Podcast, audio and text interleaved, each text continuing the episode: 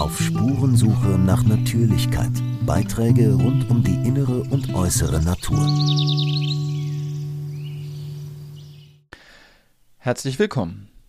Was steckt hinter dem Pandemievertrag der Weltgesundheitsorganisation? Dieser Frage möchte ich im folgenden Gespräch nachgehen. Grob gesagt geht es dabei um neue internationale Regelungen für das Management von Pandemien, sagt mein Gast Elke Schenk. Sie studierte Sozialwissenschaften und Germanistik und arbeitet als Lehrerin an einem Berufsschulzentrum. Seit fast zwei Jahrzehnten ist sie ehrenamtlich in globalisierungskritischen Initiativen engagiert. Ich wünsche Ihnen ein aufschlussreiches Gespräch. Herzlich willkommen und vielen Dank, Frau Schenk, dass Sie sich Zeit für ein Gespräch zum Thema Pandemievertrag der Weltgesundheitsorganisation nehmen. Ja, ich danke auch für die Einladung, meine Recherchen vorstellen zu dürfen.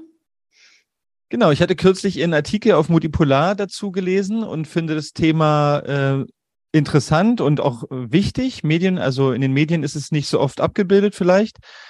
Und ich habe mal kurz zur Einführung, vielleicht auch für unsere Zuhörer und Zuschauer und Zuschauerinnen, mal zwei ähm, ja, grundlegende Fakten, die vielleicht ganz wichtig ist. Heute habt auf der Webseite der WHO nochmal nachgelesen, die da schreibt, die WHO ist stolz auf die Partnerschaft mit Deutschland. Die Gesamtbeiträge aus Deutschland stiegen von ca. 360 Millionen US-Dollar im Zeitraum 2018 bis 2019 auf mehr als 1,26 Milliarden US-Dollar im Zweijahreszeitraum 2020-2021 womit Deutschland der größte Geber der WHO in diesem Zeitraum ist.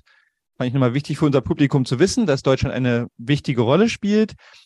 Und dann könnte vielleicht auch noch für unser Gespräch wichtig sein als Info, dass am 12. Mai der Bundestag für eine Stärkung und Reform der Weltgesundheitsorganisation gestimmt hat, die unter anderem beinhalten, dass die WHO mehr Geld und mehr Förderung bekommt, aber auch weitere Dinge. Gleichzeitig am 12. Mai 2023 wurde eine Bundestagspetition ins Leben gerufen, die keine Zustimmung für, den WHO-Vertrag fordert. Sie hat Stand heute 73.000 Unterschriften und hat, hat damit das Quorum erreicht.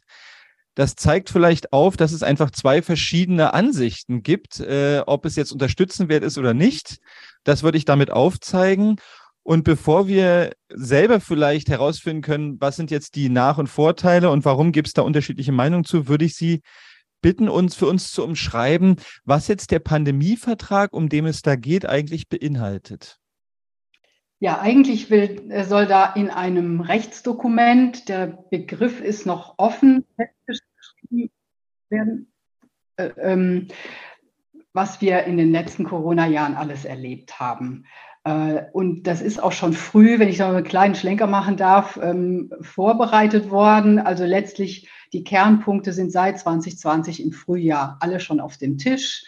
Ähm, die, Impf, die Impfung als einziger Ausweg äh, und zur Erreichung der Herdenimmunität, Kontaktverfolgung, Testen, äh, Nachweise von Gesundheitsstatus und in diesem Pandemievertrag, und das wurde unter anderem auch von einem, einem, Gastbeitrag von Frau Merkel im Frühjahr und anderen im Frühjahr 21 schon skizziert, äh, soll jetzt sozusagen für die ganze Welt verbindlich festgeschrieben werden, wie auf Pandemien ähm, zu reagieren ist. Heißt, wie kann man sie frühzeitig erkennen?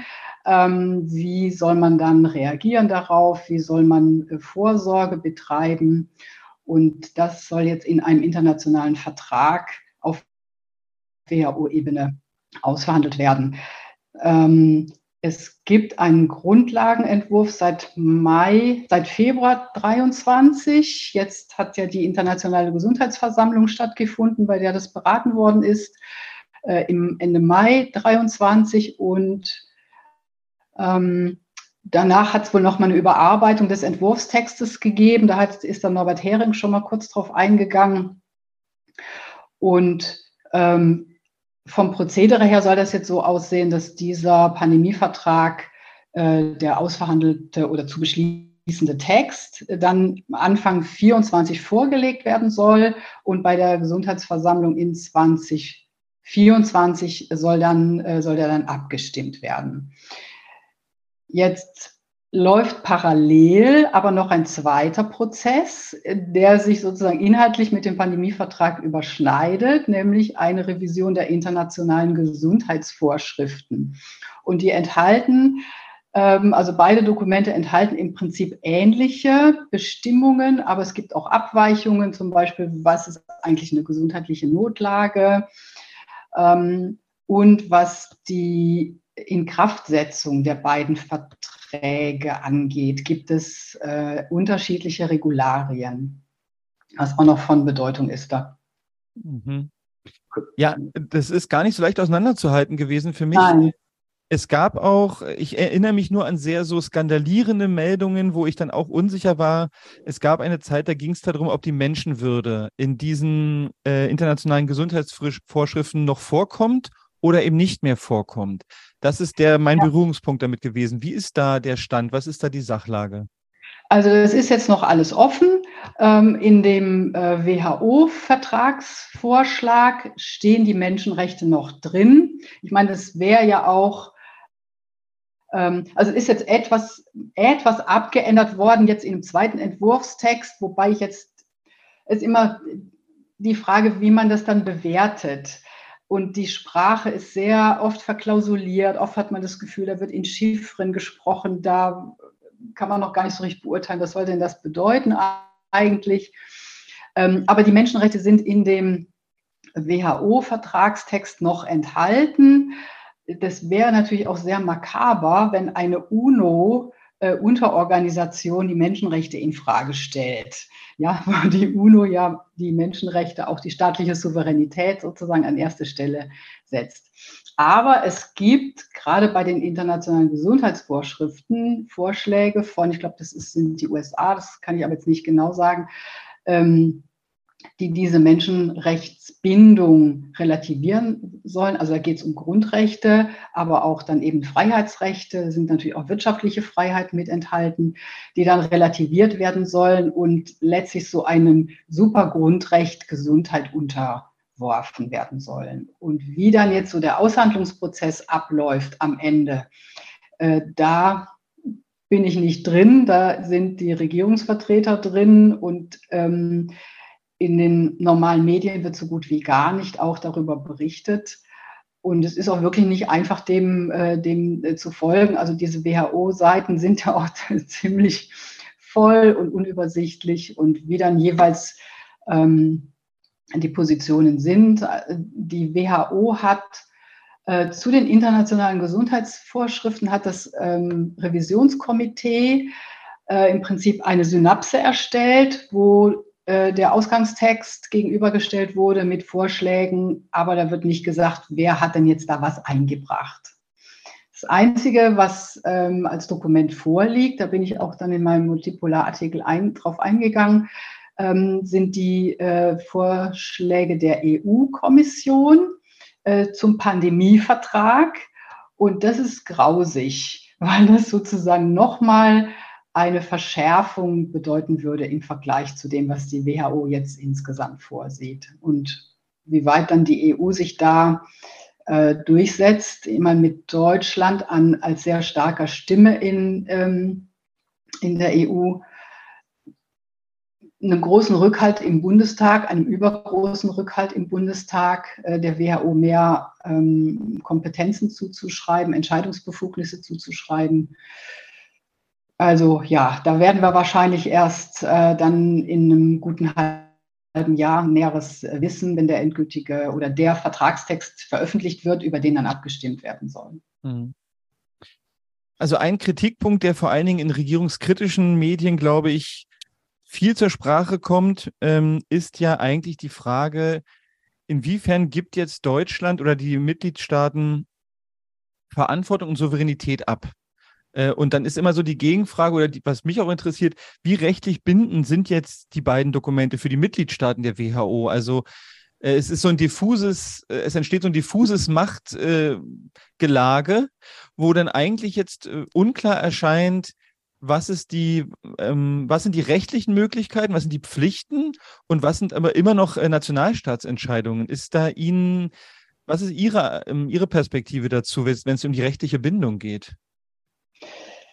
Also wenn ein Staat sowohl den Pandemievertrag ratifiziert hat, als auch dann, wenn die internationalen Gesundheitsvorschriften in Nee, ich mache jetzt nochmal, äh, gehe nochmal einen Schritt zurück. Mhm. Die internationalen Gesundheitsvorschriften ähm, werden verbindlich, wenn eine einfache Mehrheit der Gesundheitsversammlung dem zustimmt. Dann gelten sie in allen Mitgliedstaaten der WHO, es sei denn, ein Staat hat eine hat Vorbehalte geäußert und gesagt, also bei den und den Bestimmungen gehen wir nicht mit. Davon, davon gehe ich aus, dass das auch passiert. Ähm, jetzt sind diese internationalen Gesundheitsvorschriften, und da stimme ich zu, das ist wirklich etwas diffus. Auf der einen Seite gelten sie dann für die Staaten, die sich nicht ausgeklingt haben. Auf der anderen Seite sind sie aber bisher nur Empfehlungen. Und in, äh, bisher stand da auch drin, äh, es sind nicht bindende Empfehlungen. Und dieser Begriff nicht binden, der ist ja im jetzigen Vertragsvorschlag ähm, gestrichen worden. Der Begriff Empfehlungen steht immer noch drin. Ähm, also da ist, ist, also das ist einfach im Moment noch, ist im Moment noch schwammig. Ich ähm, glaube aber auch, da gehe ich dann gleich nochmal drauf ein, dass die eigentliche Durchsetzungskraft möglicherweise auf an, mit anderen Mechanismen versucht wird zu erreichen. Und äh, denn die WHO hat ja keine, hm, keine Polizei und keine, kein Gericht und kein, kein, keine Streitkräfte, die sozusagen das durchsetzen können. Ja? So. Jetzt der WHO-Vertrag, äh, der Pandemievertrag, der wäre eben auch verbindlich für die äh, Staaten der äh, WHO-Mitgliedsländer, ähm, kommt aber erst, äh, wird erst wirksam, wenn zwei Drittel der Länder der Weltgesundheitsversammlung dem zugestimmt haben. Und danach muss noch in jedem einzelnen Land äh, ein Ratifizierungsprozess stattfinden, wie das bei sonst internationalen Verträgen auch üblich ist. Also nach den jeweils geltenden Bedingungen. Bei uns wären das eben dann nochmal eine Zweidrittelmehrheit im Bundestag und wahrscheinlich auch im Bundesrat. In anderen Ländern wäre dann eine Volksabstimmung beispielsweise erforderlich. Das würde den Ratifizierungsprozess natürlich sehr äh, lange hinausziehen und die Gültigkeit auch sehr weit nach hinten äh, ziehen. Und das könnte ein Grund sein, warum man parallel Ähnliches über die internationale Gesundheitsvorschriften versucht zu implementieren, ähm, weil das dann einfach schneller geht. Ja. Also wenn die Staaten sich dem angeschlossen haben, dann gelten diese, ähm, die Bedingungen, die Bestimmungen, die da drin stehen. Und wie wird jetzt sozusagen, wie ist die Durchsetzungsfähigkeit dafür? Ja, also das eine ist natürlich, dass die Staaten von sich aus dem gerne zustimmen. Und da zählt Deutschland sicher an allererster Stelle. Ähm, also sie wollen, also zumindest Regierungsmitglieder, auch die überwiegende Parlamentsmehrheit zweifelt nicht an der offiziellen Corona-Geschichte. Ähm, und die werden es sicher gerne ähm, übernehmen. Viele weitere EU-Staaten auch. So, die, die, andere Möglichkeit ist ähm, über, sagen wir mal, öffentlichen Druck. Also wenn Länder den Empfehlungen der WHO bei einem Gesundheitsnotstand nicht folgen, dann können sie sozusagen an den Pranger gestellt werden da wird dann öffentlich gemacht, das und das Land ist irgendwie ein Risikogebiet, äh, die halten sich nicht an die Vorgaben, die kontrollieren ihre Bevölkerungen nicht, die machen keine Quarantäne, Isolation oder solche Maßnahmen. Und ähm, das wird dann an andere, äh, oder es gibt einen Ausbruch, den sie nicht äh, öffentlich gemeldet haben. Das wird dann an andere weitergegeben. Das wäre so eine weitere Möglichkeit. Eine dritte Möglichkeit sehe ich über eine Angstkampagne ähm, dass man sozusagen, und das haben wir ja auch schon erlebt, das sind aber jetzt Vermutungen von mir, ja, ähm, dass man Länder und Menschen so unter, unter äh, Druck setzt, über eine, über eine Schockstrategie, Angst von neuen Erreger verbreitet, ähm, dass das sozusagen dazu führt, dass die weiter ähm, sich an die Maßnahmen halten oder sie ein, einführen. Äh, wir haben äh, am Beispiel in der Corona-Pandemie gibt es ja ein berühmtes Beispiel mit Tansania. Der Regierungschef ähm, ist äh, oder war, ist ja gestorben mittlerweile, Chemiker und kannte sich dann wohl auch mit diesem PCR-Test aus und hat den öffentlich lächerlich gemacht und hat sich auch gegen die Behandlungsvorgaben der WHO und gegen die Impferei gewehrt und gesagt, wir haben hier natürliche Heilmittel, ich glaube auf, ähm, ähm, auf Beifußbasis und wollte das lieber einsetzen. Und dann ist er von der Regionaldirektorin der WHO dann wie man im Schwäbischen sagt, in den Senkel gestellt worden, also öffentlich an den Pranger gestellt worden.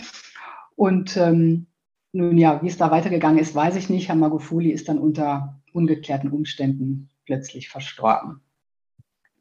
Also das wäre sozusagen ein, ein Druckmittel, das ausgeübt werden kann. Und ein weiteres Druckmittel sehe ich äh, über ähm, Kreditvergaben. Fonds oder Weltbank über die Konditionalität dann sagen, also wenn ihr Kredite haben wollt für Impfstoffe, für Medizinprodukte, für euer Gesundheitssystem und so weiter, dann müsst ihr euch an diese Vorgaben halten, sonst äh, kriegt ihr das Geld nicht. Dass man so gerade die äh, schwachen Länder des globalen Südens auf Kurs bringt, das könnte ich mir auch noch vorstellen. Das steht aber natürlich im Vertrag so nicht drin. Ja. Mhm ein, glaube ich, total wichtiger Punkt äh, bei dieser ganzen Sache, den würde ich gerne mit ihm besprechen, ist ja eigentlich die Definition einer Pandemie oder einer pandemischen Lage oder eines Notfalls. Wir haben ja jetzt bei Corona erlebt, dass sozusagen anfänglich ging es um die, äh, wie, also wie viele Fälle gibt es? Dann wurden Zahlen äh, umhergeworfen, was ist jetzt eigentlich die sozusagen Infektionssterblichkeitsrate und es war auch diffus jetzt am Anfang, ab wann ist jetzt eigentlich was sehr, sehr gefährlich. Wir haben jetzt für Deutschland eigentlich geklärt, dass es im Jahr 2020 keine Übersterblichkeit gab, auch keine mhm. besondere Belastung des Gesundheitssystems, ähm, die jetzt irgendwie ja völlig anders wäre als die Jahre zuvor. Trotzdem mhm. wurde eine Pandemie ausgerufen. Also da liegt ja ein ganz wichtiger Schlüssel, ab wann jetzt ein Ausnahmezustand eigentlich eintrifft. Und wie ja. sehen jetzt Pandemieverträge oder die sozusagen die Gesundheitsvorschriften vor, dass sie eigentlich definieren, ab wann herrscht ein Notzustand, auch wie, ich weiß gar nicht, was die Begrifflichkeit dann sein wird. Also in der, äh, in dem ähm, WHO-Vertrag wird von Pandemie gesprochen und die definieren dann, es muss ein weltweit äh, ausgebreiteter Erreger sein mit einer großen ähm, Verbreitungsmöglichkeit. Ähm, Sie sagen auch, es muss eine hohe äh, Krankheitslast entstehen und eine hohe äh, Sterblichkeit und daraus eine Überlastung des Gesundheitssystems. Jetzt sind bei dieser Definition immerhin schon mal wieder, sagen wir mal, gesundheitliche Kriterien vorhanden. Das war ja zwischenzeitlich, wenn ich das richtig weiß, nach der Schweinegrippe äh, oder seit der Schweinegrippe-Epidemie nicht der Fall. Allerdings werden diese Kriterien, was heißt hohe, ähm, was heißt schwere Erkrankungen, was heißt hohe Sterblichkeit, äh, das wird überhaupt nicht näher, das wird überhaupt nicht näher definiert. Und ähm, es wird auch nicht, sagen wir mal, unterschieden, welche Altersgruppen sollten denn davon betroffen sein oder nicht. Also da ist äh, dann doch wieder der Willkür eine Tür geöffnet, vor allen Dingen, wenn man in Betracht zieht, wie kommen denn dann sozusagen die ähm, Daten zustande, die dann zur Ausrufung einer Pandemie oder eines Gesundheitsnotstandes führen. Und bei den internationalen Gesundheitsvorschriften, da geht das noch äh, viel ähm, weiter. Da wird sozusagen jedes Risiko, das sich auf ähm, die öffentliche Gesundheit auswirken könnte, äh, als Gesundheitsnotstand definiert. Und das, meine, Risiken, die sich auf öffentliche Gesundheit auswirken, das kann vom Tsunami über einen Atomunfall äh, bis jetzt Herr Lauterbach mit seiner Hitzewelle im Sommer. Ähm, ja, da kann man alles Mögliche drunter packen. Und äh, auch da wird dann das nicht näher konkretisiert. Und das läuft dann so ab, dass der Generaldirektor der WHO ähm, ermächtigt wird, diesen Gesundheitsnotstand von ähm, also öffentlichen Gesundheitsnotstand von internationaler Tragweite, das ist so die Übersetzung, ähm, auszurufen. Der berät sich mit einem Notfallkomitee, ähm, das er aber selber zusammengesetzt hat. Und die agieren auf Grundlage von Daten, die sie gewonnen haben.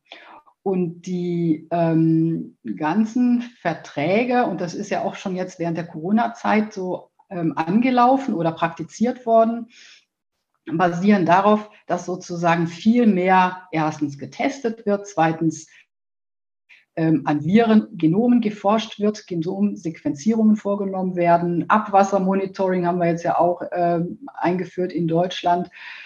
Und dann wird noch die künstliche Intelligenz mit äh, eingebaut, um sozusagen, und die Modellierer, die sind auch wieder am Start, sodass dann sozusagen, wenn dann ein neuer Erreger entdeckt wird, Irgendwer hat mal gesagt, wenn eine, einer Fledermaus mal wieder im Popo gepopelt worden ist, ja, dann kann man, dann kann man äh, einen Gesundheitsnotstand ausrufen. Ähm, ich bringe jetzt nochmal ein aktuelles Beispiel. Beim Infosperber war jetzt die Tage ein Interview mit Klaus Stör, ein ähm, Epidemiologe, der im Influenza-Programm der WHO gearbeitet hat. Und der sagt, also die äh, nächste Pandemie, die uns bevorsteht, ist eine Vogelgrippe-Pandemie. Und dann wurde er vom Interviewer gefragt, ja, das sagen Sie schon seit 20 Jahren und es ist immer noch nichts passiert. Ja, aber von den Vögeln könnte das dann äh, über die Katzen dann noch sozusagen sich ausbreiten. Ja, so, also wenn ich jetzt dann sozusagen die Katzen äh, teste und äh, feststelle, also wenn ich will, kann ich aus jedem äh, Virus irgendwie eine Pandemie konstruieren. Das ist jetzt so meine kritische Sicht auf diese, auf diese Sache, ähm, wo ich sozusagen nur den Viren als solchen oder den Varianten als solchen irgendwie eine, eine, eine Bedrohung zugeschrieben wird, ohne jetzt, sagen wir mal, das gesamte soziale System, den Menschen mit seinem Gesundheit und Immunitätsstatus ähm, mit zu berücksichtigen. Und das wäre jetzt so ja, eine meiner Hauptkritikpunkte auch an dem ganzen Vorgehen wie definieren die äh, Gesundheit und wie wird da Krankheit definiert und wie wird Heilung definiert. Und das widerspricht vollkommen jetzt auch meiner Erfahrung und meiner, meiner Sichtweise. Ja. Also nur auf einen Erreger zu gucken und das ähm, oh, war es Paracelsus, irgendein ein alter ähm, Mikrobiologe, der gesagt hat, also das Virus ist gar nichts, aber das äh, System, in dem es auftritt, äh, ist alles. Und das wird einfach negiert. Auch dieses Wissen ja, wird negiert. Das Milieu ist alles, der Erreger ja. ist nichts oder so. Ja, genau, genau. so, das ja. war's, genau. Ja, genau. ähm, das ist ja eine Fortführung von dem, was wir eigentlich jetzt die letzten drei Jahre erlebt haben, auf eine Art und Weise, ähm, mhm. weil mich und auch andere ja schon seit langem stört, dass es sehr intransparent ist, ab wann ein Erreger als gefährlich gilt und dass wir, dass der Bürger nicht nachprüfen kann, äh, wo, nach welchen Daten sich das ausrichtet. Und mhm. jetzt könnte man natürlich sagen, wahrscheinlich würden Befürworter sagen, ja, es ist gut, wenn wir ganz viel testen, weil dann merken wir es ganz schnell und ganz früh. Äh, das ist sozusagen die positive Sicht. Die kritische Sicht wäre auch zu sagen, ja, aber äh, wenn wir auf eine Art testen, wo wir gar nicht herausfinden, was klinisch relevant ist, was wirklich um Krankheit mhm. geht, dann mhm. ist es natürlich ein Türöffner für alles, weil ähm, mhm. je nachdem, was man jetzt die letzten drei Jahre so für Medien konsumiert hat, hat man festgestellt, äh, dass sozusagen Zahlen aufgerufen werden können, die aber mit dem Erleben, mit der realen Situation im Krankenhaus eventuell nicht so viel zu tun haben. Ähm, ja, und äh, seit der äh, sogenannten Omikron-Variante hat sich ja auch, also ich habe immer das RKI-Dashboard angeschaut, bis vor ein paar Monaten habe ich es dann irgendwann habe ich dann bleiben lassen. Und es war aber sehr interessant dann festzustellen, dass das RKI vor, ich weiß es nicht, kann jetzt äh, vor, vor Monaten, vor einem halben Jahr das äh, Testdatum gewesen und wann ist das Erkrankungsdatum gewesen? Weil man feststellen konnte, dass sozusagen die, die Balken mit dem Erkrankungsdatum nur noch minimal waren und äh, der, das Testdatum äh, ein Vielfaches, ja, die Säule war ein Vielfaches äh, höher. Und dann haben sie irgendwann haben sie das eingestellt und nur noch sozusagen das Nachweis-Testdatum ähm, markiert und nur noch eine Farbe dann, äh, um sozusagen die Gefährlichkeit. Ja, also so zum Thema äh, Tests und Manipulierbarkeit, ja. Und Herr Drosten hat ja selber äh, von, äh, im Jahr 2014 bei der MERS-Epidemie äh, im arabischen Raum ähm, gesagt, dass dieser PCR-Test nicht Erkrankungen nachweisen kann und nicht lebensfähige Viren nachweisen kann. Ja, da gibt es ja diesen schönen Ausspruch, ja, wenn dann eine Krankenschwester äh, äh durch äh, Krankenzimmer äh, läuft und ähm, die kann dann sozusagen diese äh, auch abgestorbenen, bekämpften Virenbruchteile von einem Zimmer ins andere verteilen und so kann man dann Inzidenzen produzieren, aber das hat mit Erkrankungen nichts zu tun. Und es wurde ja bis jetzt an diesem äh, Test und der Grundlage, auf der der eingesetzt worden ist, ja auch gar nichts revidiert. Ja, wenn jetzt, das wäre nochmal eine andere Sicht, wenn man jetzt wirklich mal sauber untersucht hätte, was ähm, ist dann eigentlich so Standard gewesen bis 2020? Wie geht man mit Erkältungskrankheiten, auch mit Epidemien um? Was hilft denn da? Was hilft da nicht? Ähm, auch Stichwort Masken zum Beispiel. Ähm, und wenn man den Test mal wirklich kritisch reflektiert hätte, wenn man sich einigen könnte, ab der und der Form von Multiplikation dieses Virusbruchstückes ähm, kann man von, einem, von einer Erkrankung oder von einem replizierfähigen Virus sprechen. Das ja alles nicht passiert. Ja. Und das macht mich schon auch misstrauisch, dass das auch nicht gewollt wird. Denn am Geld in diesen Gremien scheitert es ja nicht. Ja, das bedeutet ja auch, dass die sozusagen die Stellschrauben, die sind ja unbekannt oder die sind noch nicht sozusagen, äh, die sind nicht validiert, mit denen eigentlich sozusagen geprüft wird äh, oder geeicht, würde man wahrscheinlich sagen. Ja. Das ist sicherlich ein Kritikpunkt, vielleicht kommen wir auf den noch zurück. Ein, ein spannendes, einen spannenden Punkt auch in Ihrem äh, Artikel fand ich wichtig. Da sagen Sie irgendwann, Ökologische Krisen werden als treibende Kraft für Pandemien gesehen. Mit dem Pandemievertrag soll daher ein koordiniertes, interoperables Überwachungssystem für One Health geschaffen werden. Was bedeutet das jetzt eigentlich? Ja, das ist auch äh, ganz früh schon, ist dieser Begriff One Health eingeführt worden in die Debatte. Das war auch schon in diesem äh, Papier, in diesem offenen äh, Brief in der FAZ von Frau Merkel und anderen Regierungschefs enthalten. Es geht darum, letztlich Mensch, Gesundheit, Ökologie zusammenzudenken. Und ich sage mal, ich würde mich jetzt schon noch als ökologisch bewussten Menschen betrachten und hätte das immer unterschrieben. Äh, bin aber so, wie das jetzt da so eingespeist wird und das äh, das dann auch verknüpft wird mit dem Klimawandel. Also diese, die Idee ist dahinter, erstens, äh, Pandemien entstehen vorzugsweise aus Zoonosen, obwohl mittlerweile die Corona-Pandemie, sofern man davon noch sprechen will, äh, mit Sicherheit keine, keinen zoonotischen Ursprung hatte. Ähm, dafür gibt es mittlerweile genügend ähm, Belege und Nachweise. Also, aber trotzdem halten Sie daran fest. Also es entstehen Pandemien aus Zoonosen. Erstens und zweitens mit dem Klimawandel wächst, wächst die Gefahr von Zoonosen. Und auf die Art und Weise wird jetzt sozusagen in diese ganze Gesundheitssicherheitsdebatte auch der Klimawandel mit integriert. Ähm, und also was da jetzt, was da jetzt alles überwacht werden soll, ja, also das, das weiß ich auch nicht, aber es wird jedenfalls soll groß international ausgerollt werden. Es soll ein IT-System ja geschaffen werden, das auch über verschiedene Ländergrenzen hinweg funktioniert. Ich sehe da äh, diesen WHO-Datenhub, diese, diese Datensammelstelle äh, in Berlin als, als Schaltstelle dafür, wo das dann alles zusammenlaufen soll. Es wird von kritischer Seite dann die Verbindung hergestellt ähm, zur äh, aktuellen Klimakrise ähm, bzw. Klimawandelbekämpfungspolitik und das sozusagen über die Verbindung WHO-Pandemievertrag, Zoonosen, äh, Klima, auch weitere Einschränkungen für Menschen, für Reisetätigkeit, die ist ja sehr äh, in Verruf geraten, auch ähm, möglich sein könnten, dass man das sozusagen dann als Legitimation dafür verwendet. Stelle ich jetzt mal so äh, hin. das werden wir dann sehen. Ja, also da will ich mich jetzt auch nicht festlegen und nicht dazu äußern. Da ist man ja auch schnell äh, in, einer, in einer etwas ähm, unsicheren Ecke gelandet. Mhm. Aber wir können festhalten, dass da eine Verquickung von zwei Themenbereichen stattfindet. Äh, das RKI ist jetzt auch ganz stark dabei äh, und bewirbt das oder äh, bekennt sich dazu, diesem One Health-Ansatz.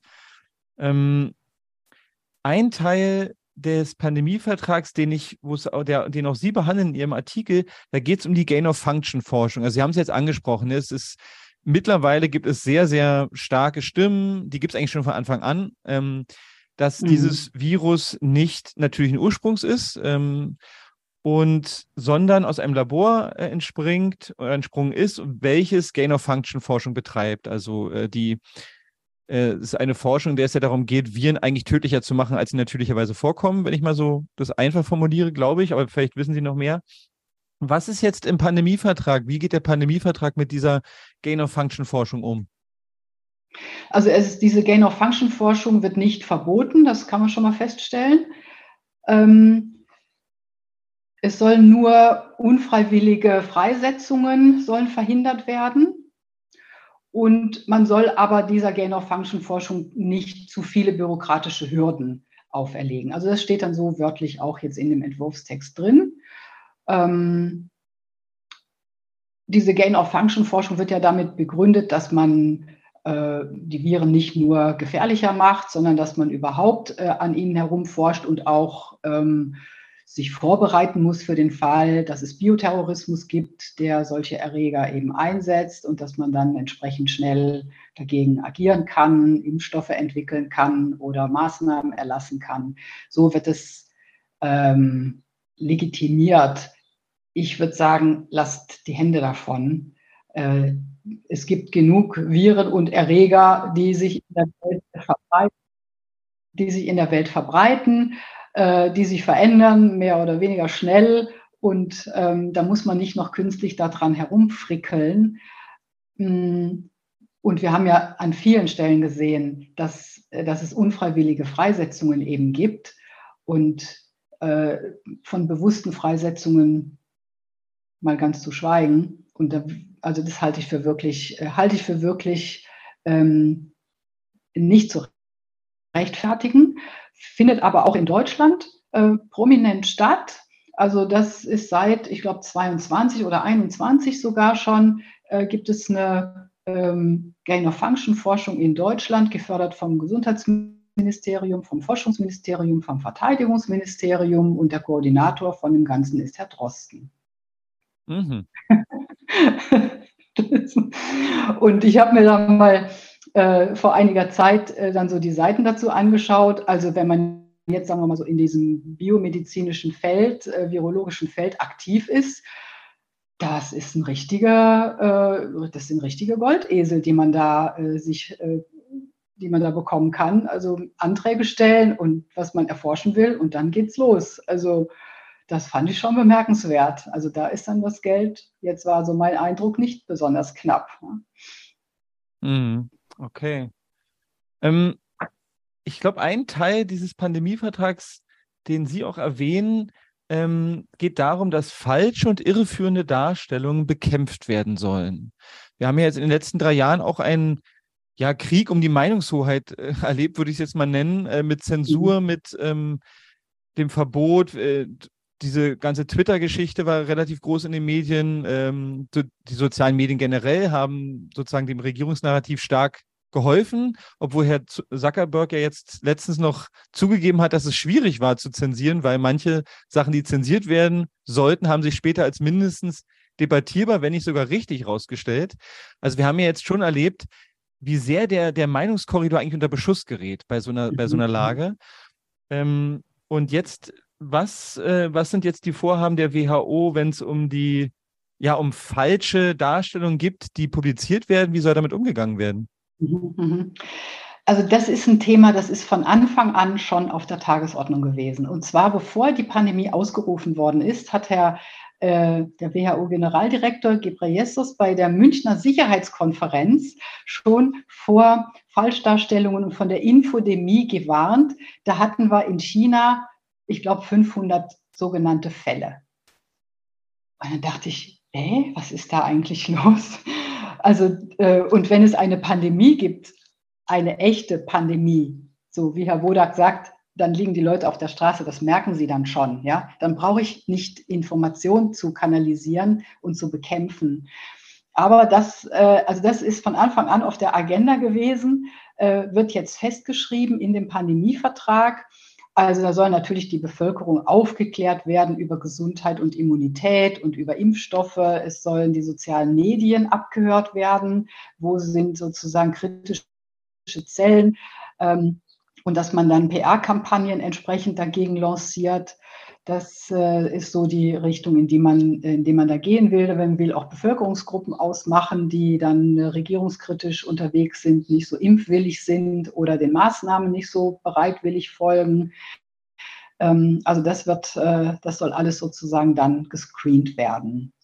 Jetzt ist es so, also wenn ich an bestimmten Themen dran bin, dann versuche ich immer sozusagen die offizielle Story mit offiziellen Daten und Dokumenten zu widerlegen. Und das habe ich auch bei Corona gemacht.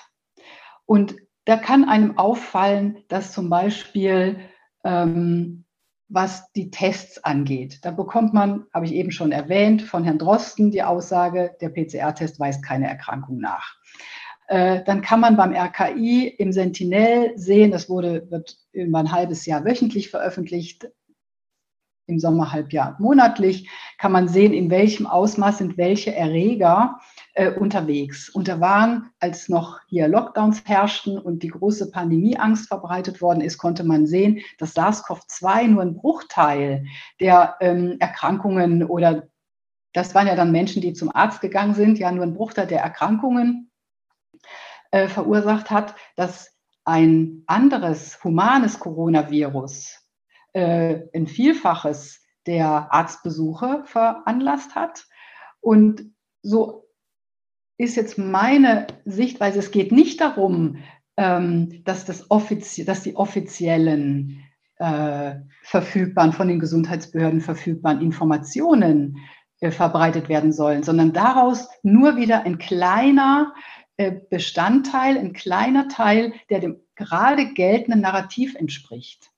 Ja, also selbst wenn, wenn man sich nur auf RKI oder WHO-Aussagen bezieht, ähm, wird man ja, wird man ja dann von YouTube oder, oder den äh, Überwachungsstrukturen ähm, bekämpft und gelöscht und, und äh, kriegt einen, einen Strike oder ähm, steht unter Verschwörungsverdacht oder Nazi-Verdacht oder, oder was auch immer. Ja.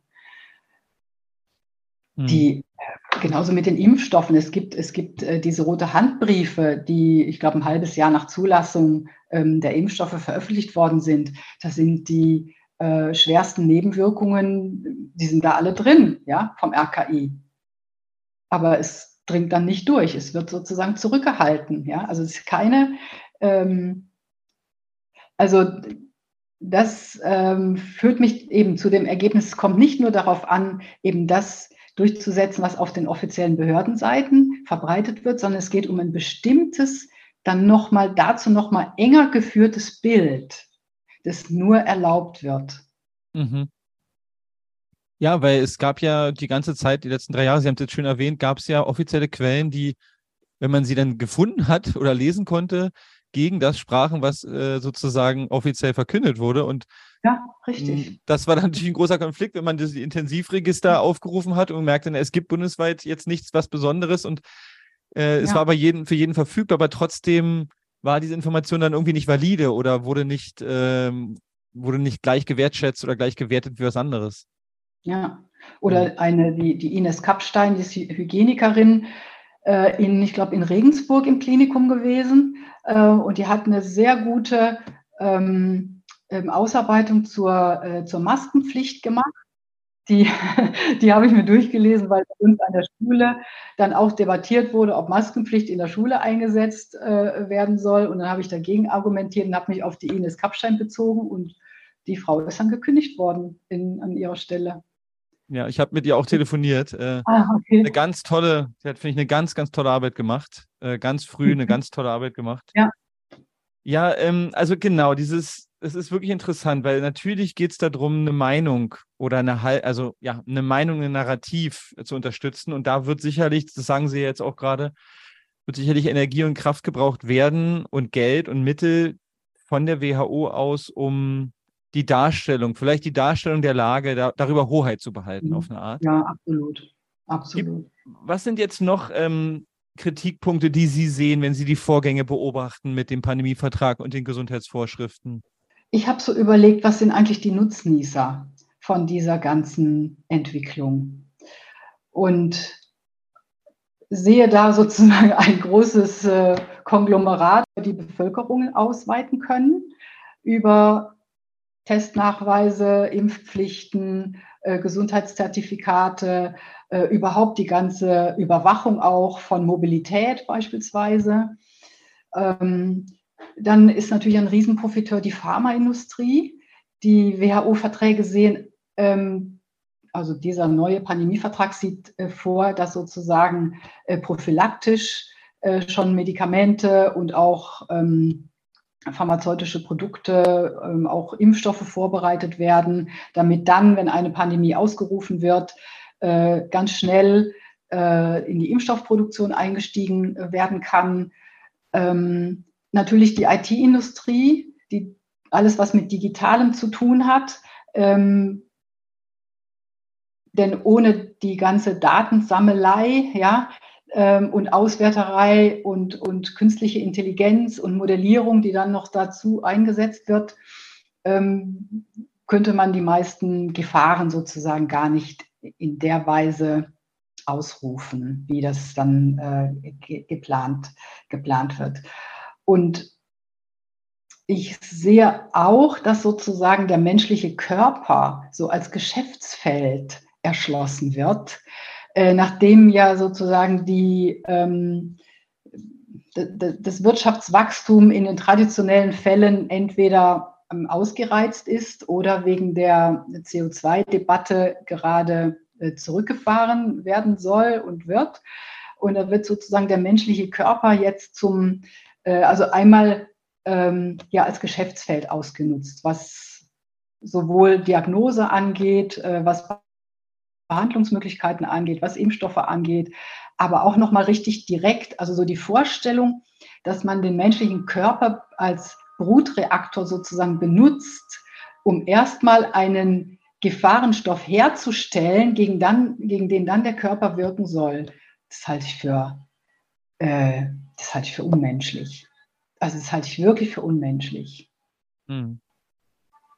Das, das geht jetzt nochmal über sagen wir mal so, den Einsatz von normalen Impfstoffen aus meiner Sicht nochmal vollkommen hinaus ist eine, eine absolute Grenzüberschreitung, ein Missbrauch. Was, was ist damit Missbrauch. gemeint? Brutreaktor, wovon reden Sie da genau? weil, weil ja diese, M, diese mRNA-Impfstoffe ähm, speisen ja in den Körper den Bauplan zur Produktion des Spike-Proteins ein. Und der Körper produziert erstmal das Spike-Protein, um dann sozusagen eine Antikörperreaktion dazu äh, zu erzeugen.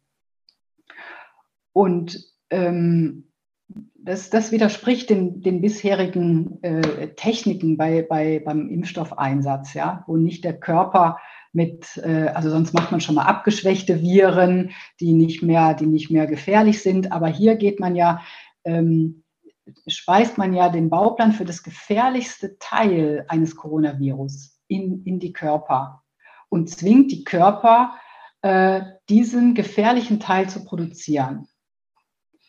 Ja, das halte ich für Missbrauch. Ja, und auch ohne zu wissen, wie viel davon eigentlich dann produziert wird. Das muss man ja immer wieder erwähnen. Ne? Also ja. ist, niemand weiß, wie viel davon dann im Körper produziert wird und äh, wohin es gelangt. Und genau, äh, man, wohin es gelangt, das haben wir mittlerweile schon vielfach, also ist ja an vielen Stellen schon festgestellt worden. Einmal über Impfschäden, aber auch Japan, Japaner haben schon, äh, Forscher haben da viele frühzeitig festgestellt, an welchen Organen sich dann überall die Spikes finden. Ähm, und man weiß nicht, wann sozusagen diese Reaktion wieder aufhört. Ja. Ich habe in der, in der Einführung unseres Gesprächs auch darauf hingewiesen, dass äh, ich über Sie gefunden habe, dass Sie seit zwei Jahrzehnten ehrenamtlich in globalisierungskritischen Initiativen engagiert sind. Ähm, jetzt ist ja dieser WHO-Pandemievertrag eine riesengroße globale, ähm, mhm. ein riesengroßes globales Vorhaben. Mhm.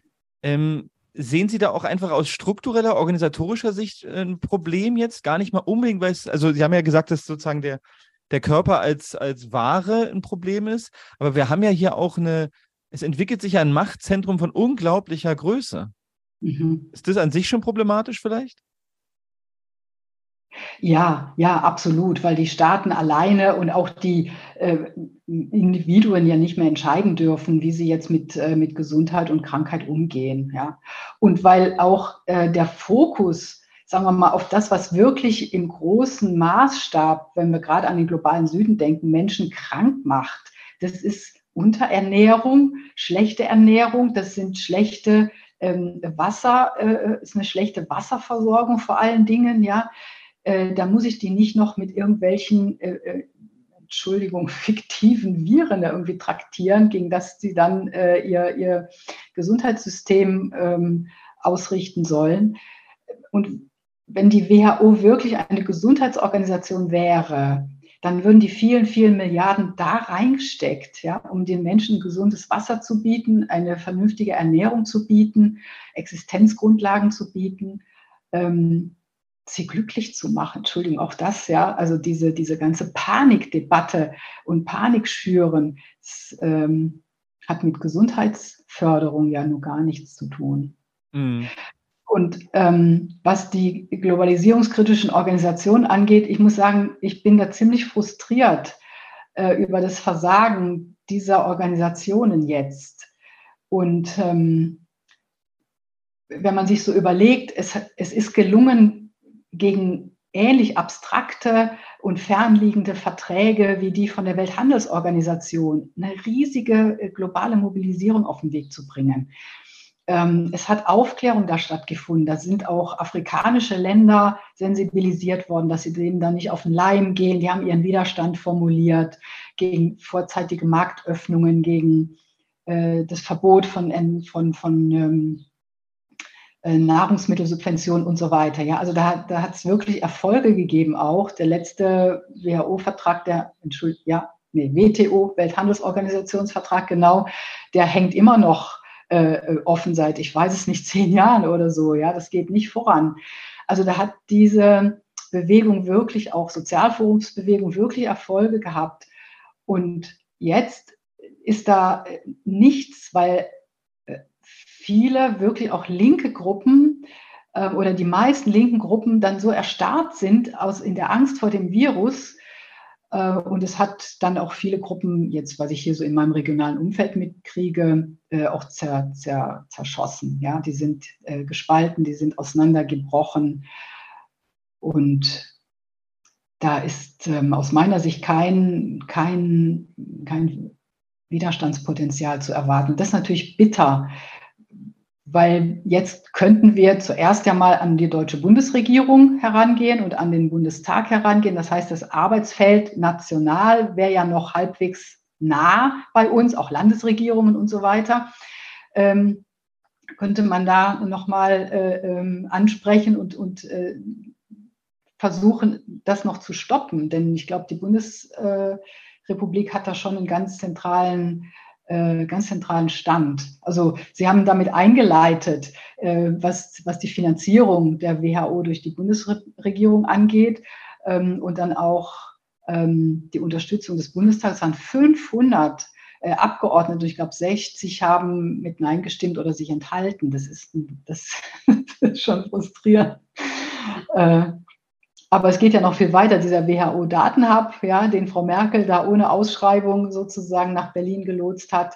Wir haben äh, den, äh, in der Berliner Charité immer diesen Global Health Summit oder World Health Summit jedes Jahr. Wir haben Herrn Drosten, der den äh, PCR-Test entwickelt hat. Äh, wir haben BioNTech, die das meist verimpfte äh, Präparat äh, entwickelt hat Ähm, Herr Wieler sitzt im äh, Revisionskomitee äh, der internationalen Gesundheitsvorschriften. Also da sind schon äh, die deutschen äh, Vertreter, nicht unbedingt die Vertreter der Bevölkerung, schon sehr prominent äh, am Ball. Ja. Mhm. Jetzt könnte ich Ihnen ja auch sagen, weil Sie haben ja gesagt, die Linken sind äh, erstarrt vor Angst vor dem Virus. Vielleicht sind die Linken auch dafür erstarrt, dass das, was Sie jetzt sagen, wäre eine AfD-Position. Also wenn wir uns gucken, die Zustimmung äh, zur Stärkung der, der WHO, die einzigste Partei, die sozusagen gesamt mhm. dagegen gestimmt hat, ist die AfD. Mein mhm. Eindruck ist, dass da ist nicht nur, da geht es nicht nur um Erstarrung vor dem Virus, das gab es ja viele. Es war auch eine Erstarrung, auch nur in die Nähe einer rechten Position zu kommen. Und äh, das wäre jetzt ja hier bei gewissen Inhalten der Fall. Wenn die AfD sagt, wir sind dagegen und ich sage jetzt auch, ich bin dagegen, dann gibt es ja diesen wunderbar alten Trick zu sagen, na, weil du auch in dem Fall genau. gegen die WHO-Stärkung bist, musst du ja AfD-nah sein. Ich denke, das ist, äh, aber interessiert mich auch Ihre Meinung, ich denke, das ist ein Teil Mecha des Mechanismus, warum von links gegen so eine unglaubliche Machtzentrierung äh, nichts zu erwarten ist. Ja, und das ist aber auch ein, schon ein längeres Problem. Also als ich damals in der EU-Arbeitsgruppe von Attac war, da ging es auch darum, fordern wir äh, eine Volksabstimmung zu dem EU-Vertrag äh, auch in Deutschland. Und da war genau dieselbe Position. Die Rechten wollen eine Volksabstimmung und deshalb können wir sozusagen als linke globalisierungskritische Gruppe das nicht auch fordern. Und wenn man sich darauf einlässt, dann können sozusagen äh, die Rechten äh, die eigene Politik bestimmen, was man tun darf und was nicht. Also dagegen wäre ich mich äh, ganz entschieden. Und das andere ist, dass die ähm, Linke ja schon Chancen hatten, also es gab ja Chancen, sich kritisch zu äußern, äh, zu recherchieren. Äh, es gab ja auch linke Stimmen, also so ist es, so ist es ja auch nicht. Äh, Jens Wernicke zum Beispiel mit dem Rubicon haben ja ganz früh auch aufgeklärt. Ähm, also es gab linke Positionen schon, die sich ähm, dem Narrativ, die das in Frage gestellt haben. Ja, also einmal die Gefährlichkeit des Virus und zum anderen die Maßnahmen in Frage gestellt haben. Äh, das heißt, da hätte man auch sozusagen vor die AfD kommen können, wenn man gewollt hätte. Die AfD hat ja härtere Maßnahmen gefordert ganz am Anfang. da hätte man eine Chance gehabt. Aber ja, ich wollte das nur mal anbringen, weil es ist natürlich mhm. jetzt permanent äh, ein Thema, dass die AfD das fordert, was äh, teilweise vielleicht auch von links mal sinnvoll gewesen wäre. Äh, und mhm. daher, daher da einfach eine schwierige Situation ja. ist. Genau. Ähm, Inwiefern die AfD das jetzt wirklich ernst meint. Denn es ist ja nun jetzt nicht unbedingt, äh, sie ist ja nicht unbedingt bekannt für, äh, sagen wir mal, große Freiheitsliebe und mh, also da, inwiefern sie jetzt da auch sozusagen eine gute Chance sieht, äh, Stimmen zu äh, gewinnen, die sie sonst vielleicht nicht kriegen würde. Ja, also als Trittbrettfahrer sozusagen äh, des, des Versagens der, der anderen kritischen Geister. Ja, also davon ist auszugehen. Ich denke, Politiker, Politiker wollen meistens Stimmen haben. Äh, dass es jetzt deren innerstes Interesse ist, regionale, gesunde Gesundheitssysteme aufzubauen. Also das weiß ich jetzt gar nicht. Das, davon würde ich jetzt erstmal nicht ausgehen. Da bin ich sozusagen eher pessimistisch, was Politiker angeht. Ähm, was ist jetzt, wenn wir jetzt äh, feststellen, was da in der WHO passiert oder passieren kann? Ja, das ist ja alles äh, im, im Werden. Deswegen ist ja auch dieses Interview für mich wichtig, dass überhaupt ein Licht drauf geworfen wird, weil wenn man darüber was erfahren will, muss man sich eigentlich die Videos angucken, wie die Leute da. Das ist ja schon noch transparent. Also diese Sitzungen sind ja transparent. Man kann da ja reingucken und kann äh, Wort für Wort zuhören, aber es wird halt darüber wenig berichtet.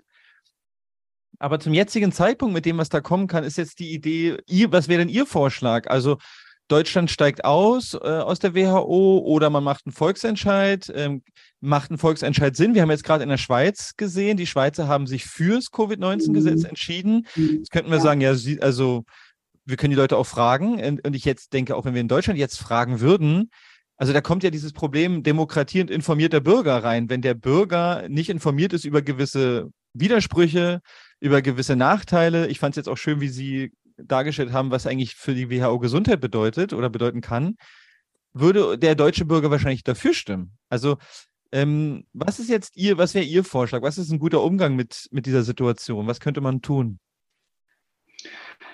Puh, also kurzfristig, äh, kurzfristig habe ich jetzt keine optimistische Botschaft, muss ich sagen. Es gab vor einiger Zeit noch eine Umfrage in Deutschland, dass 80 Prozent der Bevölkerung meinen, dass Deutschland äh, richtig mit dieser Pandemie umgegangen ist. Äh, das heißt, da äh, ist wenig kritisches Potenzial vorhanden. Ähm, Bundestagsabstimmung haben wir schon gesprochen.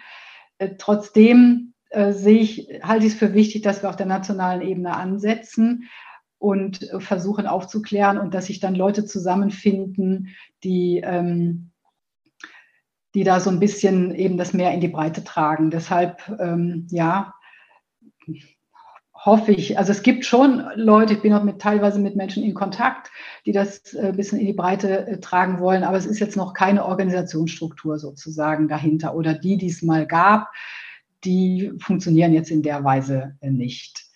Ähm, aber ich halte schon für wichtig, dass die Deutschen, ähm, dass man die deutschen Politiker auch informiert und aufklärt.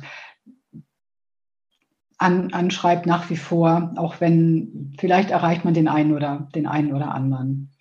Das andere, was mich pessimistisch macht, ist, dass jenseits dieses äh, Vertrages ja vieles jetzt schon einfach weiterläuft. Also auf EU-Ebene äh, läuft mit diesem äh, Digital Services Act äh, die digitale Identität weiter.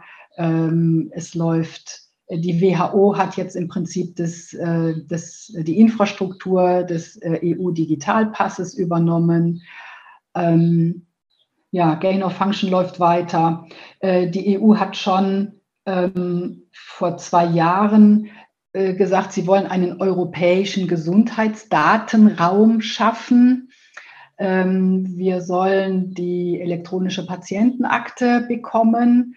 Und wenn ich jetzt sozusagen diese ganzen digitalen Datensammelinstrumente zusammendenke, ja, und ähm, die fließen dann bei dem WHO-Hub zusammen, so ist das ja gedacht. Ähm, also da sind, da ist an vielen Stellen anzusetzen eigentlich. Also auch auf EU-Ebene wäre anzusetzen und zu gucken, was tun die da eigentlich. Das läuft auch, also da gibt es so Daten, äh, Schutzorganisationen, ähm, Netzpolitik.org zum Beispiel, ähm, der Herr Schrempf, die sind da äh, aktiv, aber ansonsten ist auch da wenig ähm, kritische Bewegung im Moment oder überhaupt Wahrnehmung im Moment äh, vorhanden. Das, ähm, ja, also daran müsste man arbeiten, das müsste man aufbauen. Kurzfristig, kurzfristig geht es, geht es nicht. Nee. Sorry. Ja, war auch nicht zu erwarten, ähm, dass es das gibt, aber ich denke, da würde ich Ihnen äh, zustimmen. Also es geht natürlich darum, erstmal offen zu legen, was passiert. Und ich fand es jetzt auch mal gut, dass Sie die Punkte da erwähnt haben, was eigentlich weitergeht, was weitergemacht wird, was jetzt schon implementiert ist und sich verfestigt sozusagen. Mhm. Jetzt haben wir, äh, vielleicht zur Patientenakte kann man schon mal erwähnen, dass die Patientenakte so aufgebaut ist, dass man sie auf jeden Fall kriegt und man kann dann aussteigen. Mhm. Äh, und damit hat Herr Lauterbach auch gesagt, damit hoffen sie 80 Prozent aller Menschen in die Patientenakte, in die elektronische Patientenakte mhm. reinzubekommen und möchte dann diese Daten sozusagen für Forschung nutzen. Er sagt Krebsforschung. Und äh, jetzt gerade heute hat er von einem transatlantischen Datentransfer gesprochen, weil er gerade im Ausland ist. Also äh, ich denke auch, wir können immer jetzt hier auch in unserem Gespräch nur darauf hinweisen, das ist so mein Punkt, dass einfach ein, äh, da entsteht einfach Netzwerke, die so global und groß sind und unter so wenig ähm, Kontrolle der Menschen, die da ihre Daten reingeben, dass es bedenklich wirkt, weil ja große, große Macht, große äh, Informationsströme können einfach missbraucht werden. Mhm. Und ich denke, da gilt es irgendwie ein Bewusstsein für zu entwickeln. Mhm. Ja. Gibt es aus Ihrer Sicht noch was Wichtiges zu sagen zu dem Pandemievertrag und die Gesundheitsvorschriften, was, was wir jetzt nicht ähm, besprochen haben? Nee, ich glaube, da sind wir jetzt gut durch. Ja. Okay. Dann danke ich Ihnen für die Zeit. Ich danke Ihnen auch für den Artikel bei Multipolar. Der wird verlinkt unter diesem Video, weil der ist sehr, äh, sehr gut recherchiert und sehr fundiert. Ist eine sachliche Kritik, ähm, die, glaube ich, hilfreich ist. Und vielleicht, wo es, äh, ja, vielleicht kann dieses Video auch ein paar Leute inspirieren, mal zu gucken, was da eigentlich abläuft und sich eine Meinung zu bilden äh, zu den Vorgängen. Ja, ich finde das auch gut. Ich kenne auch einige Leute, die sich dann eher ein Video anschauen, als einen langen Text zu lesen. Ähm, ja. Auf Spurensuche nach Natürlichkeit. Ein Blog von Bastian Barocker. Liebe Zuhörer, sollte Ihnen dieser Podcast wertvoll erscheinen, freue ich mich über Spenden. Nur mit finanzieller Unterstützung kann ich weiterhin Veröffentlichungen ermöglichen. Herzlichen Dank.